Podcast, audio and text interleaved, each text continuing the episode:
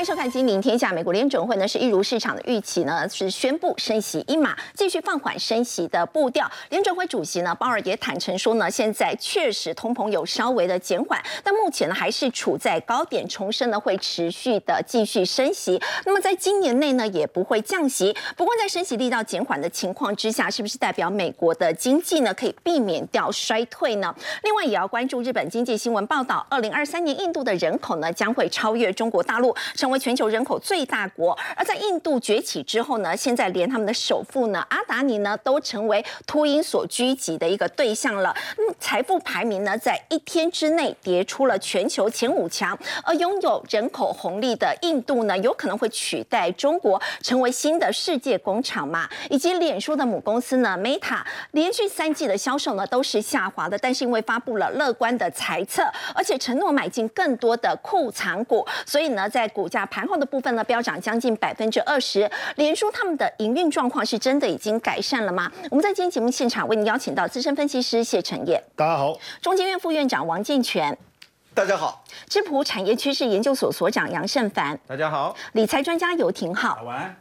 好，陈英，我们看到鲍尔他坦诚说呢，现在这个通膨呢有开始降温了。他的这个谈话是不是代表说美国的通膨是真的已经趋缓了？如果说接下来呢升息力道减缓的情况之下，美国有没有可能真的可以避免衰退？对，当然，因为呃这一次呃利率决策会议升了一码啊，那跟大家预期的都一样。但我觉得大家更关注的是鲍尔的谈话。那因为在他的谈话当中有一句话被放大，然后大家觉得哇好过瘾哦，然后股市大涨，因为鲍尔松口了，他说哎。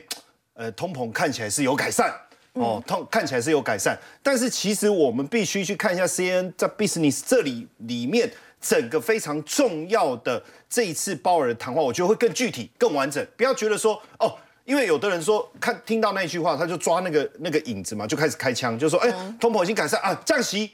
可是其实整体来讲，我们必须去理解哦，整体的一个状况。当然。这次联总会批准三月以来最小的升息，过去升三嘛，对，升两码，好不容易哇！你看升一码，那也他也表示说通膨有改善，对，哦，但就觉得说哇，有通膨有改善哇，那就要降息。我还是强调这样的看法其实是错的。为什么？我们仔细来看一下，到底这一次 FOMC 的声明跟这个鲍尔的谈话的重点是什么？第一个，升息一码哦，我们刚才知道，他说对抗通膨有进展，所以实际上他的重点是什么？他说。为什么他松口说通膨有降下来？因为我们升息让通膨下来了嘛，所以我要干嘛？继续对抗通膨。也就是说，我这个工具是有效的，所以我要让它继续有效下去。这个药是有有效的改善了这个病情，所以要其实要继续紧缩。他其实是要继续紧缩，而且他也讲哦，他说当然要继续升息啊，当然继续升息啊。我只是说升息的力道变小了，但我没有说我不升息啊，我还是要继续升息啊。所以他说。鲍尔说：“不要指望，你看他已经跟你讲了，今年没机会。所以有时候大家在抓那个文字的时候，只看到你想看的那一段，只听你想听的。其实他告诉你，不要指望今年会降息。哦，他他也跟你讲，你不要指望哦。当然，大家又会开始讲啊，不要管他了，他每次都这样讲，其实不一定啊。但是我认为他这一次的态度，尤其是他说不要指望这件事情，通常不要指望这个应该是蛮明确的了。也许升息力道会降下来，但是。”降息这件事情，我今年不可能，不要抱持的这么乐观哈。那通膨他还是希望能够降到百分之二哦。这个这个当然有点硬啊，因为毕竟你你从八啊七啊六点五啊持持续的往下，你要降到二这个距离其实还蛮远的。对，那当然。它这里面还有一个，就是大家比较担心的是软着陆跟硬着陆的问题哦，因为硬着陆对经济的伤害力道其实非常的大。那如果是软着陆的话，至少它的我们讲 soft landing 啊，这种感觉是比较好一点，就有冲击，但冲击没那么大，所以大家就会特别去关注克鲁曼的讲法了。因为最近克鲁曼哦，哇，那个那个炮火很猛烈啊！我们最近也都在讲克鲁曼，诺贝尔经济学奖克鲁曼啊。发现这个呃媒体特别谈到这件事情，为什么？因为奇克鲁曼叫软着陆战队了哈，因为软着陆队，对他不是在骂 Summers 是智障啊，他指的是说停滞性通货膨胀这个战队啊，我们只是缩写而已啦。那为什么要特别呃这这两个抗争这么的激烈？因为两个都是非常知名的经济学家。那在说实在，在这个领域，谁对谁错，对他的 reputation 还是一个很重要的嘛，对不对？而且我要特别讲，克鲁曼之前其实有稍微输了一下下，因为克鲁曼一直认为说。哎呀，你们桑莫斯，你们说这个通膨会持续快速而且很强劲的升温，不是这样啊，它只是一个短期的现象，因为运价的关系嘛，只要运价一下来，这件事就解决了。结果克鲁曼算是输了嘛，对不对？后来不是这个样子，对，不是这个样子，比大家预期持续的时间还长还严重，是，而且当时也确实运价下来以后，通膨没有下来，对，哦，但是。所以最近我们在看原物料价格也下来了，食品价格还在高档，对，但是慢慢的通这个住房的成本、租金的部分好像有一些下滑，所以克鲁曼又又赶快再跳出来嘛，就说嗯啊，上次我也不算输啊，对不对？因为为什么？他就举了一个例子，他就给大家看了一个叫做。六 six 呃 six months 的这个通货膨胀为什么？因为他说哦，你们都看一个月的，一个月杂讯太多了。对，我为什么这么支持我的论点？我们要看六个月，六六个月。我把每六个月的这个通货膨胀率做成一个图表，你看掉很快啊。对，真的哎，哎，跳很快啊。哦，所以其实经济学家都是这样，要支持他的论点，他会找对他有利的一个数据。不过。他的想法就是软着陆的原因，是因为通膨降下来没有像过去这么困难。因为大家都讲，因为呃，桑莫斯一直在讲一九八零年，他讲高失业率跟高通货膨胀率。好，目前看起来失业率没有大幅度的增加，对，就业市场还是很热，对，劳动力还是非常的紧俏，所以这个这个部分似乎比较支持克鲁曼。还有一个更重要的事情是，桑莫斯一直在讲啊，那个那个呃高通膨的一个问题，其实很难解决，是因为预期，所以。过去一九八零年，大家都预期通膨率会很高，嗯，所以企业也好，工资各方面也好，反映了预期，所以通膨降不下来。但是实际上这一次并没有像当年那么困难，为什么？因为确实啊，原物料价格已经大幅度的下滑。我刚才特别提到的住房的部分，嗯，实际上他就说，哎，那个白宫的数据是错的，你你沿用的是落后的数据。其实现在租金其实已经有有下滑下来了，哦，所以在这个情况下，他认为就是说。基本上智障队哦，是不是？哦哦，我还是强调，不是在骂桑莫斯了哈。所以你看他提出的这个图表，其实就是要支持他的论点。他认为通膨会下降的，你看二零二二年中开始下滑，而且下降的速度会比大家想象来的对。从去年中达到高点的时候，其实就是一路往下。没错，所以也也认为说，其实支持他软着陆。所以他认为，其实从到尾他就是赢了。我简单讲就是这样。当然，整体呃全球的一个经济的状况到底有没有？支持哎，其实我们可以去做一个观察，尤其是这一次啊，呃，这个欧亚的制造业景气似乎慢慢的已经走出谷底，尤其是在欧元区的部分。其实我们一直以来最担心的，确确实是欧元区的一个经济成长的的状况，因为毕竟俄乌战争的问题，哇，然后那个通膨好可怕，哦两位数，我们在节目都谈过，我们当时真的替欧洲感到非常的担心啊。你看，我们都先天下之忧而忧，对不对？哈，那。这次标普公布欧元区一月的制造业的 PMI，哎，上来了四十八点八。对，那我我先解释一下，四十八点八 照道理是不好的数字，对，还在五十以下，代表景气还在紧缩。是，但是我们必须去理解一件事情，紧缩的状态如果慢慢在改善，其实是好事。我们从图形上看得出来，看得出来。好，我这边把它圈起来，你看这个柱状其实越来越长，也就是说衰退的一个状况其实慢慢在改善。那包括。其实中国也是一个经济，我们当时担忧的一个一个区域嘛，因为毕竟你整个这个疫情的一个状况，三年你这么样的一个紧缩，你的这个呃 PMI 的状况一直在萎缩，哎，可是这次公布一月份财新哦，中国制造业 PMI 四十九点二，哎，还是一样啊，还是在五十以下，对，但是同样的，我们去看它的数字萎缩的情况，确实在改善，是等于萎缩的程度在放缓，放缓了，其实从另外一个角度来看，其实是逐步转好哦。不管是欧洲也好，中国中国也是对。而且这一次我们在看，当然呃，我们我们也特别去看第四季跟呃，就去年第四季跟去年整年度了哈。那欧盟的一个官方数据显示，二零二二年第四季成长零点一，哎。原本不是讲到负的吗？对不对？去年大家就认为说，其实欧洲那边的经济衰退的情况可能会是最严重。对，而且是谢承彦你讲的啊，对不对？哈，但是但是现在这个欧盟统计的结果，真的我我们也吓一跳。对，哎，怎么这么好？其实我仔细的思考啊，一个很重要的因素就是在。整个呃气候的部分没有大家想那样这么冷，暖冬，好，所以它对于能源的需求没有这么高。是，那整个能源的价格降下以后，哎，让他们度过了这个危机，我觉得这是一个非常重要的。所以你看，能源成本高升，欧元区，哎呀，惊险闪过是这个衰退，没有而且大家很讶异的事情，我我自己看了也觉得这个数字三点五哎。三点五，奇怪是零点三五吗？不是，真的是是。三点五，而且这个数字出来比中国还美美对国好。你知道美国在之前好的时候，你看超将近百分之六嘛，掉到二点一，大家觉得你看掉了。中国之前超过百分之八，你对现在是百分之三三掉了。对那欧元因为一直都不好嘛，是对不对？啊，你这个啊，你差以前都考不及格，你竟然给我考上台大，那种感觉有没有？是整个整个反转，大家真的确实有这种很惊艳的感觉，所以。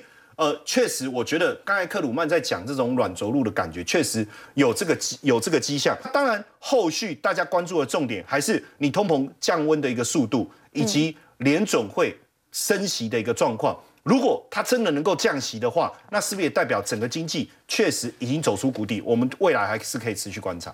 好，刚刚前一段我们看到，原本大家都认为说，二零二三年呢，恐怕这个经济衰退是很难避免。但是呢，从欧洲的一个情况来看呢，其实他们的通膨呢现在已经在趋缓，而且整个去年的经济成长率呢，其实要比大家想象的要好很多。包括美国呢，其实在一连串的升息之后呢，现在感觉这个通膨也趋缓了。不过我们要请教廷浩，虽然包括承认通膨趋缓，也说经济会软着陆，但说现在要战胜通膨好像言之过早。他说目前还没有就终端利率做出决定，三月份的这个会议会更新他们的升息路径。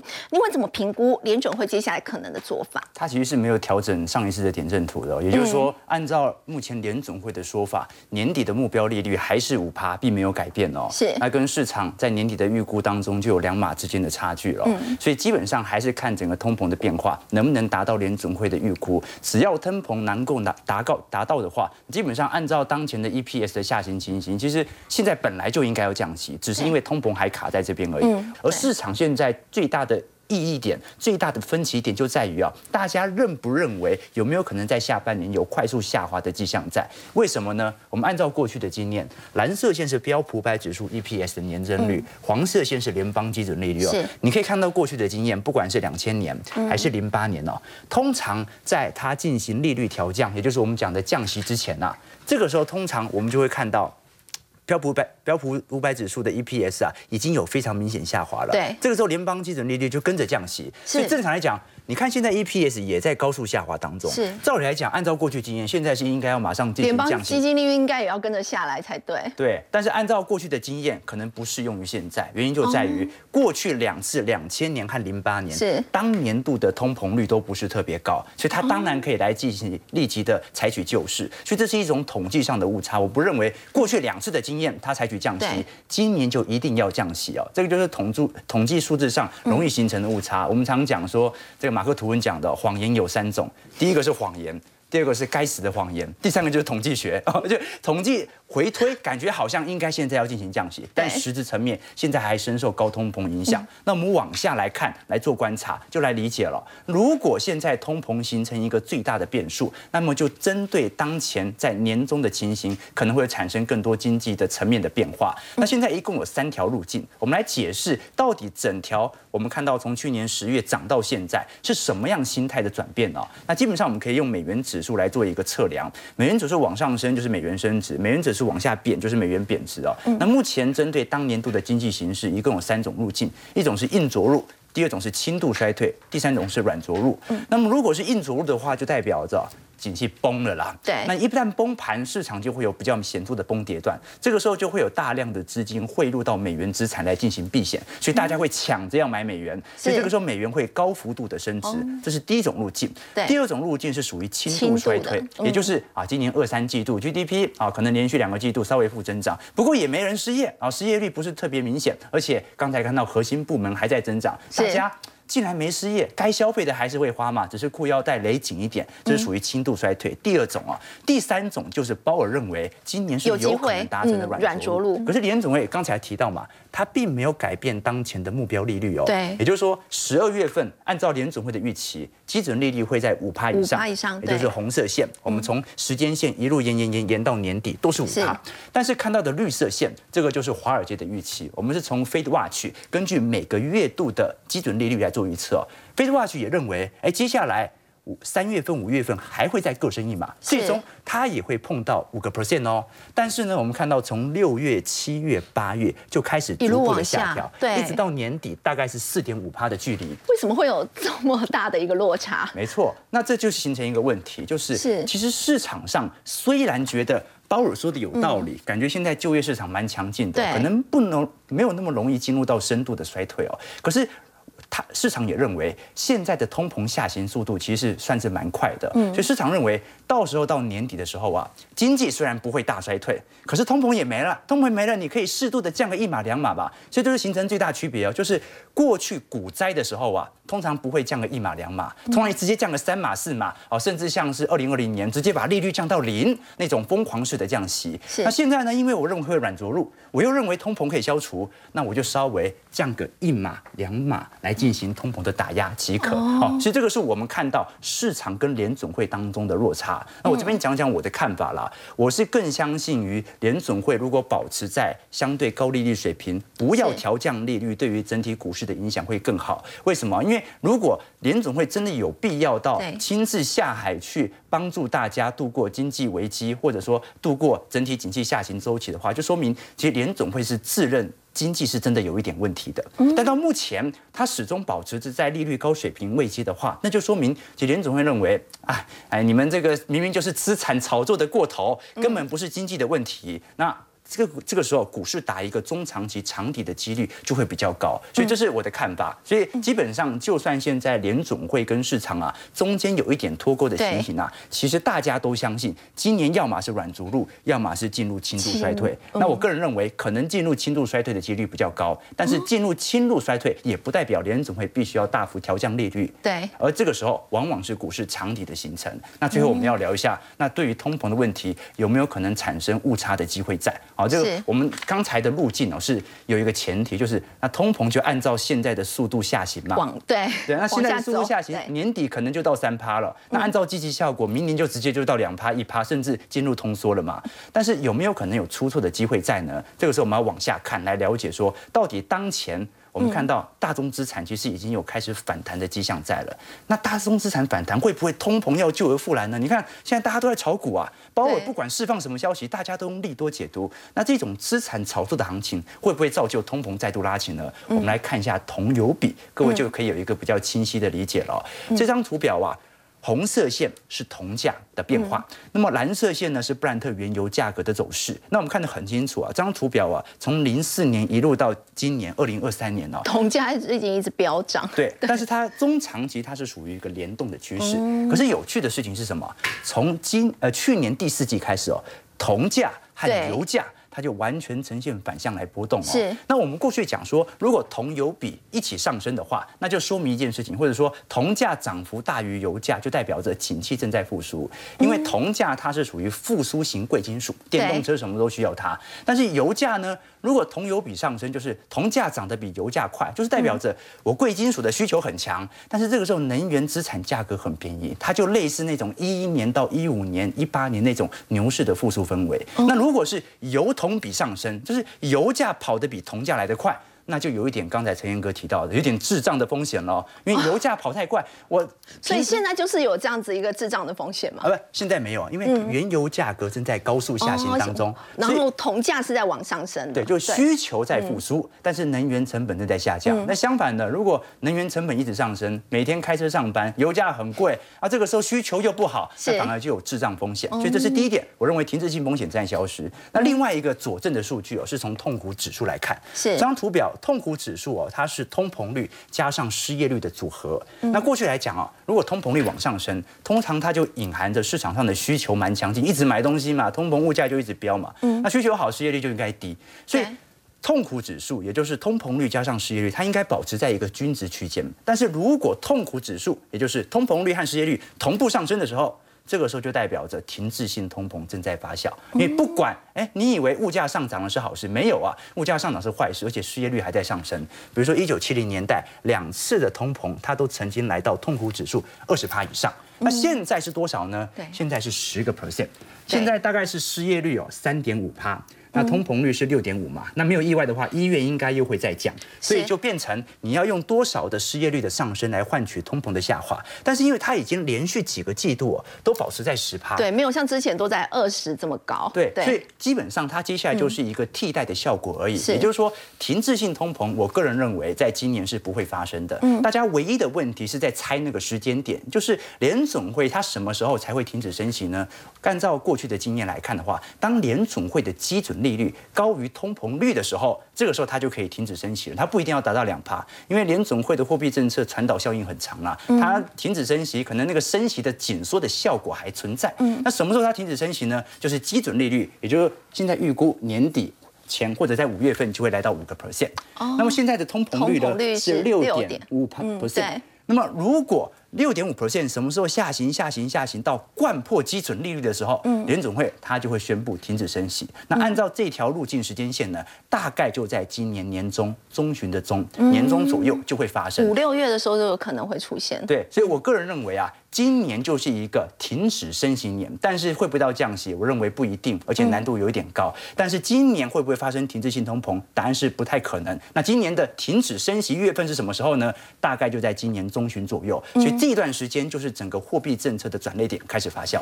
好，刚廷浩带我们看到，原本大家很担心的这个停滞性通膨呢，在今年呢，那么从刚的数据来看呢，其实发生的几率其实并不高的。那么美国联准会呢，也有可能在今年年中的时候呢，就会停止升息了。不过，美国除了通膨的问题之外，其实他们在对外的部分呢，除了我们在先前也提过的，针对荷兰还有日本呢来拉拢。那么现在呢，美国还找上了印度，要扩大科技合作。要请教陈燕哦，像我们知道，印度在外交上，他们长期都是遵奉不结盟这样一个原则，所以他们可以在各国这个阵营之间左右逢源。不过现在真的有可能印度要开始选边站了吗？对，当然我们最近大家最关注的是印度首富被狙击，对，就股价大跌这件事情，乱世必有妖孽，对。那这一次这个为什么被大家关注？是因为哎，他刚好准备要做这个呃呃增资新股的一个上市的募集，二十四点五亿美金呢，这个是印度史上有有史以来最大，很高兴吗？这个这个一定要大做文章，结果没想到被大做文章，就是这一家这这个对冲基金叫新登堡。员工只有十个人，所以印度崛起之后，连他们的首富现在都被秃鹰锁定。对，那当然你说呃被锁定这个没有什么，但是锁定他的是新登堡，这就有什么了是，而且这一次他指控这个阿达尼啊做假账，他指控哎你做假账，他不是说你什么政商勾结，没有，他就是说你做假账，你会计有问题，你的股价也操作。他说真的还假的？一百多页。八十八点全部列出来，然后阿达尼说要告他，来欢迎，非常欢迎啊。那很多人就说，哎，这个做假账是不是印度大国崛起当中要付出的代价？这个我们不晓得，大家开始去思考这件事情。但是他指控阿达尼说，这么长的时间，你很多空壳公司啊，最推高股价了，所以你整个股价被高估至少百分之八十，所以你要跌啊，跌百分之二十啊，哎。那这样的情况对阿达尼来讲，当然影响很大，因为这样的一个讯息出来以后，直接让他的市值大幅度蒸发，快一千亿美金呢。实际上，过去一年当中，哎，全世界的首富的资产都在缩水，但是没想到他的资产是在增加。阿达尼啊，结果这一个报告一出来以后，一个礼拜之内，而且我讲他整个 脸绿啊，为什么脸绿？因为他本来很开心啊，哎，我们要增资，哎，我们股票要上市，结果既然出来这个报告，赶快去。这看看这到底怎么回事？这个是哪一个？这小伙子到底在搞什么鬼？对不对？那市场的恐慌，哎，而且重点是什么？媒体看一看，讲一讲就算了，对不对？你新登堡是汉堡还是什么？不是啊，它是这么有名的对冲基金。大家既然真的受它的影响，市场恐慌啊，资金不断的流出印度啊。流出多少？十四点五亿美金呢？这是八个月来最大流出记录。而且更重要的事情是，竟然让阿达尼的股价五天暴跌四成。对，五天就跌四成呢。他说要跌八成嘛？那如果照这样下去，不得了啊，对不对？大家也害怕。那你说，哎，有没有依据？实际上，我跟大家报告一下，呃，他一开，他不是第一次出这种报告。如果他如果第一次出这种报告，就直接抓一个最厉害的亚洲首富，而且时间点真的太漂亮。我觉得他背后有很棒的一个政策，这个策略在执行。如果是第一次，我跟你讲也没人理会他。可是因为呢，过去他有非常成功的记录，他曾经出了一个报告，二零二零年当有一家公司叫尼可拉，这家电动卡车股票上市。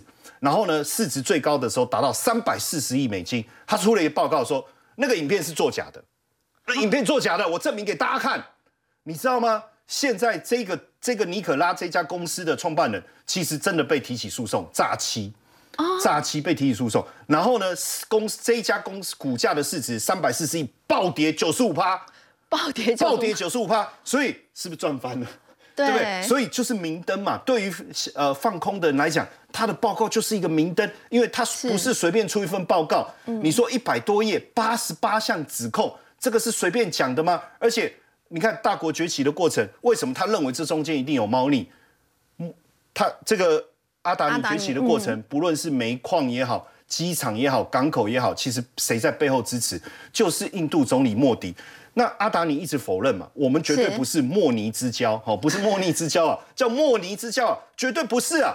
但是问题是，莫迪从来没有避讳过啊，去坐他的私人飞机也好，参加他的婚礼也好，甚至一路绿灯放行啊，所有他想要参与政府的标案，通通取得啊，对不对？甚至帮他改法规，让他节税。这个都历历在目，我觉得他一定是看到你大国崛起的过程，不可能没有这些猫腻产生，对不对？一个礼拜他的身价失去超过一点五兆台币，非常可怕。他当然很生气，说要告他嘛。那他也说，那不然你就来告嘛。那会不会越告越精彩，股价越跌越凶？我觉得大家在观察，但从这个地方，我们也在思考印度这个大国崛起，他现在还在做哪些事情？因为这个越。可能是未来我们越来越要关注的一个重点哈。纽约时报中文网特别就谈到，现在美国啊扩大跟印度的合作，为什么？大家也知道，美国过去很长一段时间一直在科技的部分跟中国之间在相抗衡。那其实你要跟中国抗衡，其实你还是要找到盟友。那目前看起来，印度其实跟中国一直之间也有蛮多的这个，我我不知道那两个字怎么念，局无还是什么什么，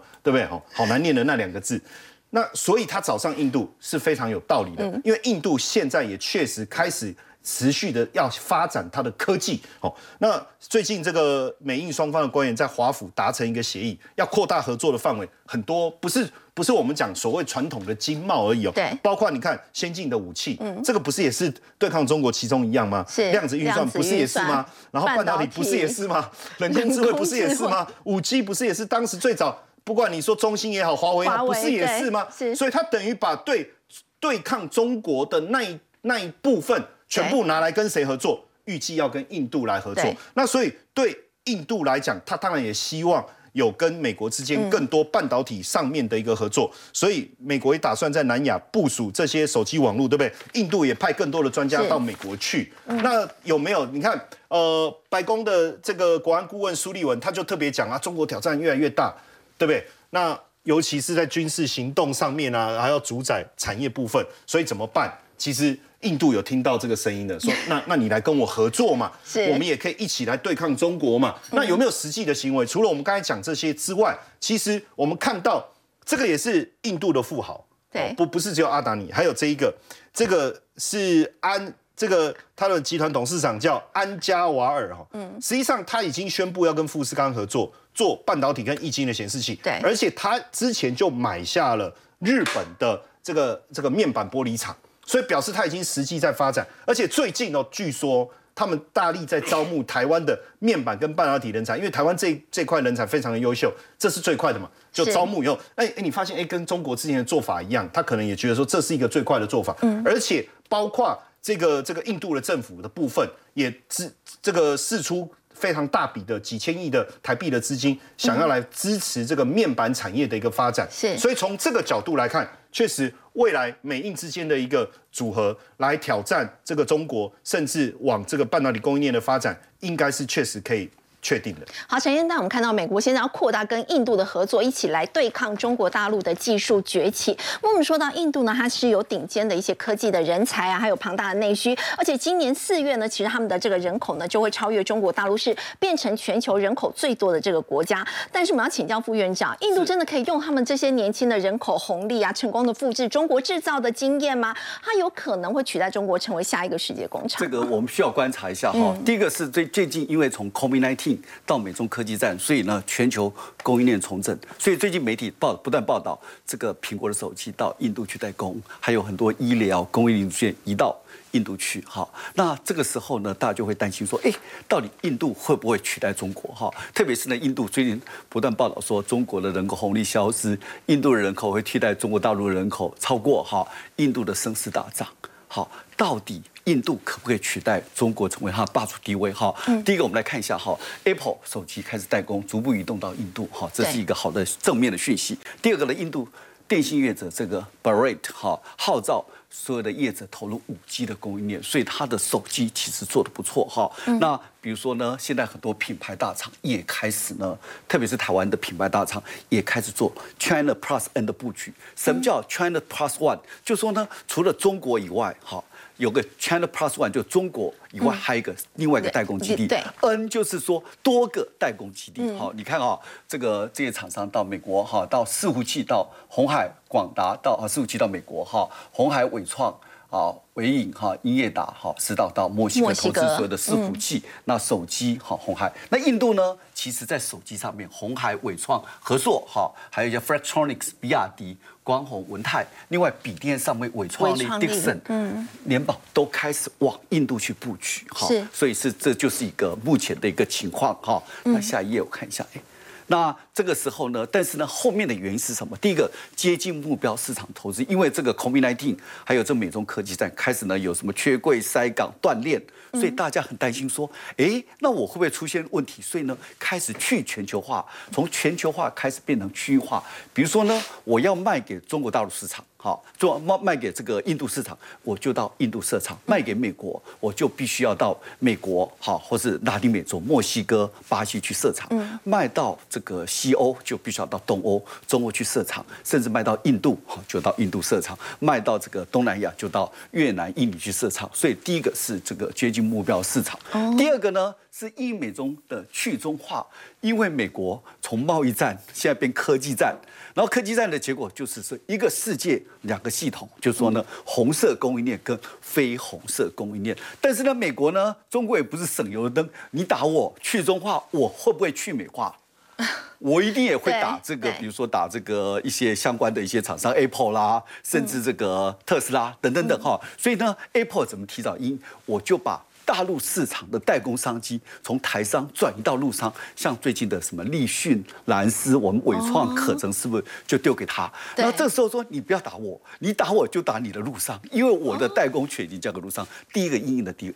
第一个硬的地方，第二个呢，就是一个，比如 China Plus N，我希望呢，除了大陆以外，开始移动到印度、东南亚很多地方，去开始慢慢的分散风险，好，这也是一个一个好的方向。但是实际的情况是这样子吗？我们来看一下，好，第一个在笔电上面，哈。你看比电，它因为它的零组件比较复杂，现在中呃这个印度还没有办法组装，所以所有的相关的零组件，所以你看中国大陆二零二零是九十五趴的市占率，可是慢慢二零二五年二四会跌到差不多五成到六成，五到六成对，那越南也慢慢的上来哈，可能未来是十五到二十八，印度其实还是蛮低的，大概只有五趴，因为这个东西涉及到这个零组件的一些一些调度哈。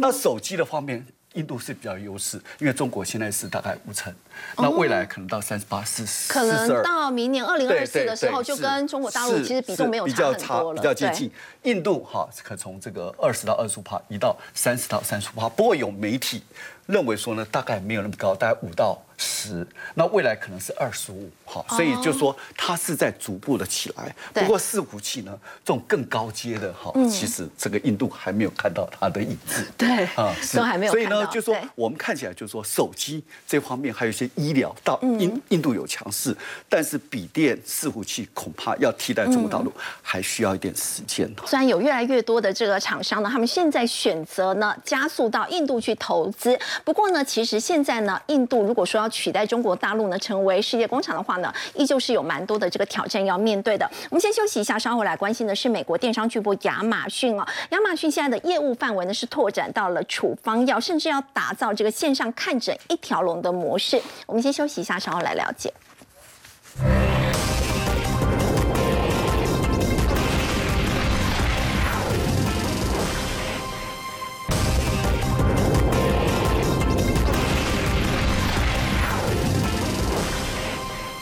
美国电商巨擘亚马逊呢，一直都被称为是什么都卖的这个商店呢，甚至把业务范围都拓展到了处方药了。不过要请教 Simon 哦，像台湾清冠一号，其实亚马逊也都买得到嘛。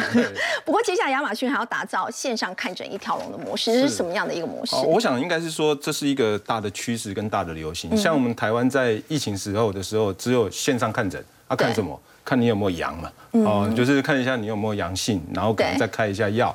可是呢，在美国其实已经不是了哈，它是整个远距医疗哦，你远距看诊这只是第一步，就是台湾这边。可是他们已经到了虚拟医院，可以直直接分析虚拟诊断你到底有什么样的症状，嗯，然后最后的话呢，他把药直接送到你家，你连你也不用出去排队。像台湾的你的慢性病啊，什么糖尿病，你可能要去看一次诊，给你三次药，然后你再去那个诊所那个旁边的药局，然后定时再去领药，不用，don't man，就是直接都送到你家里来。然后现在更厉害的是说，现在连新的这些的诊疗产品，而且是美国 FDA 通过的，其实都已经出来了。我们可以看一个很有趣的东西啊，这是美国的一个 MedWard 出的东西。然后呢，它出的东西呢，像看起来像滑鼠，大家在用 电脑的滑鼠，的这个滑鼠，对对，只能以指标，可是它不是哦。它第一个呢，它温度就是你照在你的额头，就好像我们常常那个经过，然后有额头红外线感测一下，就知道你的温度。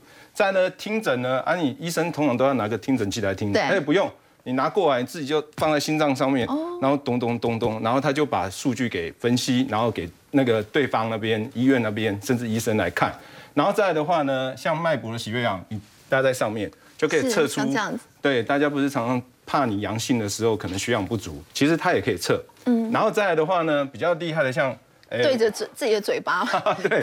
检查喉咙发炎，因为它有四 K 的解析度，你解析度不够还看不到。所以呢，四 K 的你嘴巴张开，它就可以知道说你到底喉咙有没有发炎。再来的话呢，你的伤口你小心不小心割伤，对，那它照着就知道你到底是什么伤，大家涂什么药，要用什么这样的治疗。然后心电图呢，你也可以两个手指一起按，也知道看你的心脏整个的有没有什么问题。它这是一机多用啊，它这是在底部的部分，两个手指对对对，它中间那个就是听诊器。所以呢，它整套呢，其实在美国已经有了。像这个的话，你一个家庭可能一个月一百二十美元，然后呢，你有机器设备。你有这些所有的服务，包含送药到等等都有哈，所以包含医疗人员，如果你真的有毛病，他会派医疗人员。所以在美国这边其实是非常完善。那也是因为有这个呢，你可以看得出来说，因为整个远距医疗，甚至接着诊断，甚至后续的服务非常好，所以呢 a m o n 这边呢才看到了这一块大饼哦，因为他已经卖了卖那么多东西了哈，那全球他已经几兆的生意了。那再来的话，他看中的就是说。因为有这样的一个体系，有这样的设备之后呢，他就抢进这个零售市场。那主要零售市场有多大呢？在二零二二年的时候呢，其实就有一点一兆美元，嗯，哦，非常的大。然后到二零二八年持续的成长，也大概将近年成长率十趴，会到所谓的一个一点六兆。对，那更重要的是，美国是全球最大处方药的市场。哦，它的一年的规模的话呢，可以达到四千多亿。哦，占全球市场可以四十趴，所以呢，在美国这一套系统，其实远距的系统其实非常到位的情况之下，而且民众也可以接受，所以呢，它已经在美国已经落地。所以你看 m o n o 的老板都跑出来卖药了哈，所以我们可以看，对对对，所以都已经跑出来卖药，所以可以看得非常看好它未来的事。那也因为这样呢，其实因为阿莫龙这边本来它就有它的一个利基点，我们可以看一下下一页哈。然后在整个的利基点的话呢，我们认为说，第一个。大家可以看一下，它已经有所谓的 Premium 的一个会员哦，就是比较高贵的会员哦，比较好的会员。那它厉害的是什么呢？大家可以看到哈，虽然它有一些快速配送哦，可以看一些影片、音乐，然后折扣看电子书。嗯。然后呢，美国呢，大概家庭五十趴，嗯，全部都是 Amazon Premium 的用会员。嗯。然后这五十趴的会员大概就是一亿户左右。嗯。然后这五十趴的里面呢，大概呢，全部的就五十趴会加入所谓 Premium 的会员，哦，然后呢，加起来呢，大概就是说，你所有的会员大概二十五趴，这 Premium 的会员却可以消费到整个 Amazon 百分之六十年营收获利的一个状况，所以他们的消费力道是非常强的哈，贡献他们六十趴的获利。对，所以呢，整个的你可以看得出来说，在整个的会员里面，他就要提升他的服务，因为他知道他们愿意花钱，也愿意做，因为他们一呃一个月大概是十五美元。等于说一天大概是十五块台币的，嗯，对，然后其实不贵哦。对。哦，那他现在都觉得说，哎，我也要出来卖药了哈，所以卖药里面他就觉得说比较多的是在慢性病，所以呢，他们有八十几种、五十几种的学名药，八十几种的慢性病呢是可以做的，常常就是高血压、糖尿病、焦虑症糖尿病嗯。然后呢，他就说，那好，我们每个月你就五块美元。对，然后呢，是就含运欸费，嗯对，什么就是你有服务，然后呢，更重要，它还会折百分之八十，学名药八十趴，如果是品牌的处方药，大概四十趴。所以很简单的就是说，你现在以后要去做这些的服务医疗，拿这些的慢性病的药，对其实又便宜又快。又节省时间。他二零一八年的时候就并了所谓的一个线上药局，花了大概两百二十亿台币，买了一个叫 PO Pack 的一个药局，就开始了。然后呢，二零二二零年的时候呢，大家还在疫情的时候呢，他就去买了一个 Hero 的那个穿戴式。然后呢，二零二一年的时候呢，他就把他的 service 里面多的所谓的有这些医疗啊，让这些的厂商可以进来。然后在二零二二年的时候，开始就推出相关的一个药局的一个服务。然后呢，二零二二年他也有失败一个，就是发觉说企业其实像健检这些的服务不太会。大部分就是他的这些的会员才是好的，所以在二零一二三年的23年。一月二十四号，他就修正了，说他的会员呢大概全球是两亿，你都可以做处方签的外送商机很大哎，非常大。是，所以我就说，他从卖日常用品、食衣住行，对到现在连药都要卖，处方药都有。那连带的话呢，其实对我们台湾这边呢，其实也会有一些商机。台湾也可以有相关的商机对，吗？虽然我们只能线上看诊，但我们对这些的像武大，其实也在做一些医疗设备，也可以供给阿莫龙。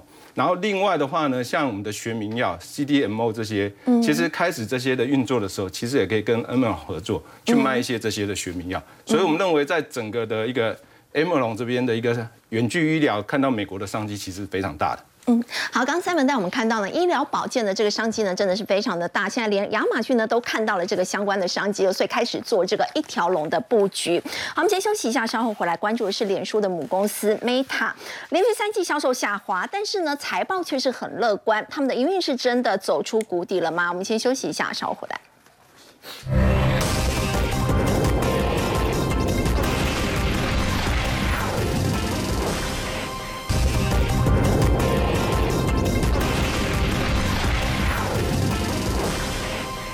脸书母公司 Meta 呢销售下滑，但是他们的财报呢却是很乐观的、那么而且他们承诺会买进更多的库藏股，也激励呢在盘后这个股价呢飙涨将近二十帕。不过请教挺好，祖克伯说呢，今年他定调是效率之年，是说会继续的裁员哦。他们真的营运已经走出谷底了吗？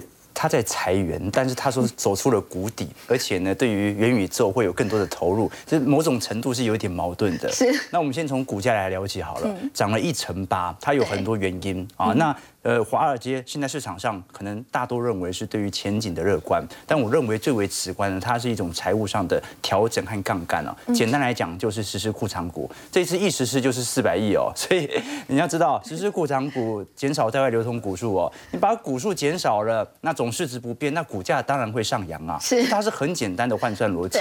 那为什么在这个时机点实施库藏股呢？也很吊诡，因为照理来讲哦，如果你回去看第四季美国这些重要全职股啊，大多数都已经停止了实施库藏股的计划。为什么？因为实施库藏股、哦、是手上有闲置资金啊，这个时候你进行在外流通股数的减少来回购嘛，所以呢。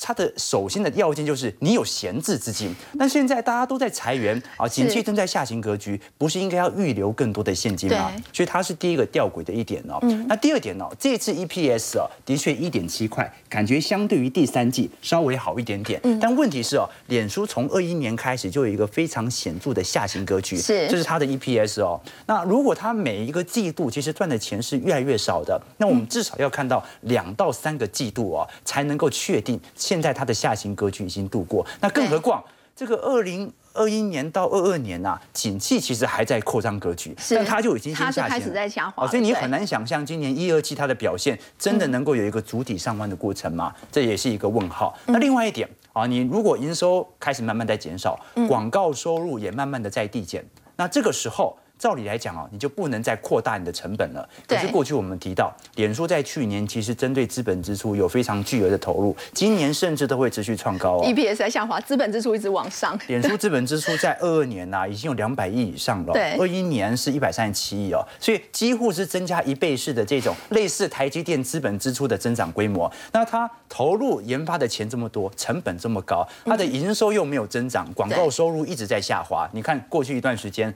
啊，这个大家做投资都知道，这做投资脸书的诈骗广告实在太多了，所以广告的这种效益的营收其实是不断在衰退的、那 EPS 下滑，资本支出提高那你觉。得它股价大涨是无稽之谈吗？我认为是的。我认为是嗯的。那一个最直观的原因就是因为它实施库藏股，所以它单纯是一个财务杠杆的结果。那对脸书中长期的趋势哦，其实它已经断定了。我们要聊为什么脸书在过去两年不断的推出元宇宙的概念啊，对推 VR、AR，一个最直观的原因就是因为脸书在过去一段时间呢、市场的消费的使用量，这个是它的喜好度，是不断在递减当中的。那它为了要延伸它的企业的寿命，它就必须要推出一个更新的、有趣的、相对的项目，以此来吸引更多的资金，形成它的新的社交版图。你可以看到，美国现在喜欢使用的几个社交媒体啊，对大家最爱用的 Snapchat，这年轻人在用的，不断在增长当中啊。那 IG 也稍微有适度的增长。往上啊，但是 Twitter 哦，因为 Twitter 就比较属于这种文字啊，而且有字数限制的对发文哦。老实说，在这几年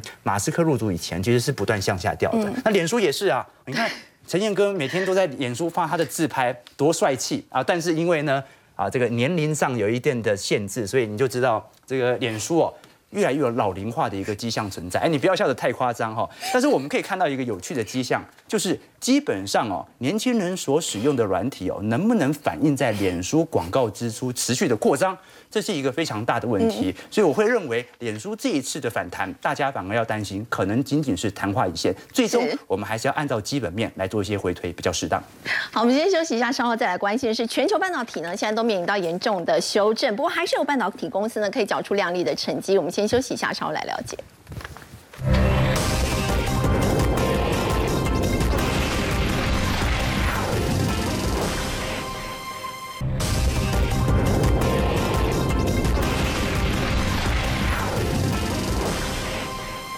全球的半导体呢都面临修正，不过三门还是有半导体公司哦，他们缴出亮丽的成绩。哦，是我们认为在啊整个的半导体里面，其实第三类半导体的表现会相对非常好。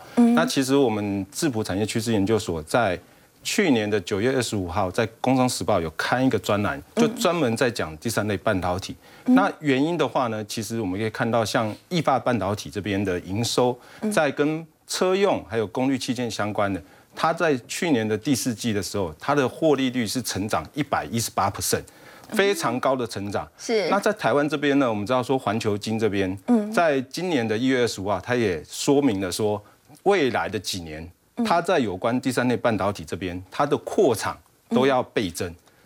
所以最大的原因的话呢，其实它是符合整个的，尤其是我们知道电动车现在越来越好，对好，所以呢，它刚好符合电动车需要的车的车用的部分没错，哦，那主要我们讲一个像逆变器的功耗来做一个比较。